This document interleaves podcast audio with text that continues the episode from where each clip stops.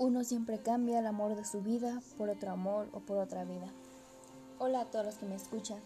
Yo soy Dana Paula Hernández García y este podcast es relacionado a lo que tienes que pasar después de haber tenido una ruptura amorosa o después de haber dejado a la persona que tanto querías. Uno de los principales es el llanto. Es una acción de derramar lágrimas, enseñar de dolor, tristeza, alegría o necesidad. Suele estar acompañado de lamentos y sollozos. Después sigue la autodestrucción. La autodestrucción tiene dos tipos de miradas.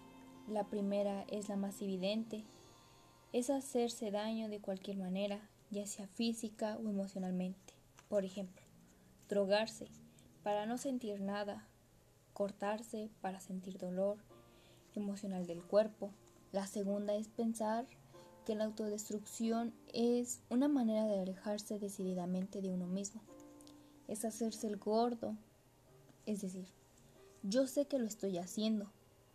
Cuando uno no sabe lo que está haciendo, pero sabe que está mal.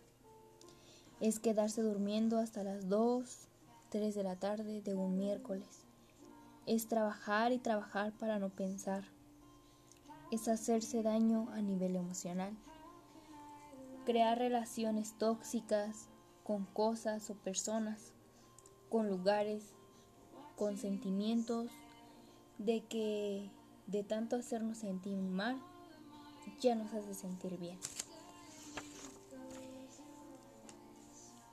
Proceso de morir y renacer es ser esa voz que te habla desde siempre. La vida está hecha para llenarnos de ruidos que nos impide oír esa voz, conectarnos con nosotros mismos, renacer siempre, volver a esa voz, hacer espacios de silencio para oírla. ¿Cómo saber si uno está deprimido? Uno sabe que está deprimido cuando tiene sueño todo el día, cuando llora la mitad del día sin razón aparente, cuando no sabe si lo que tiene es tristeza o náuseas o si tiene las dos, cuando tiene náuseas todo el día, cuando se da cuenta que el autoengaño ya no funciona, que la melancolía no va a desaparecer de la noche a la mañana, que la esperanza no era esperanza, sino negación. Por último, es aceptar que está bien estar mal. Vivimos en una época que glorifica el bienestar y la felicidad. Sin embargo, lo más importante es entender que está bien estar mal.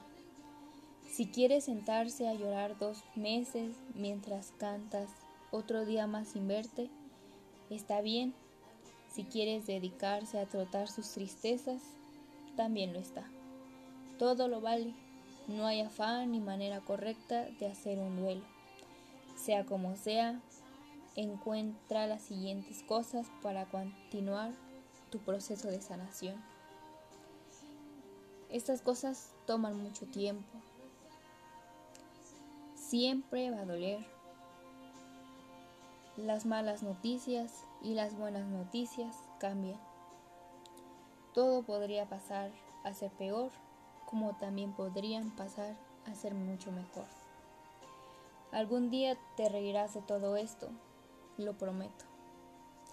Y ahí te darás cuenta que estás sanando.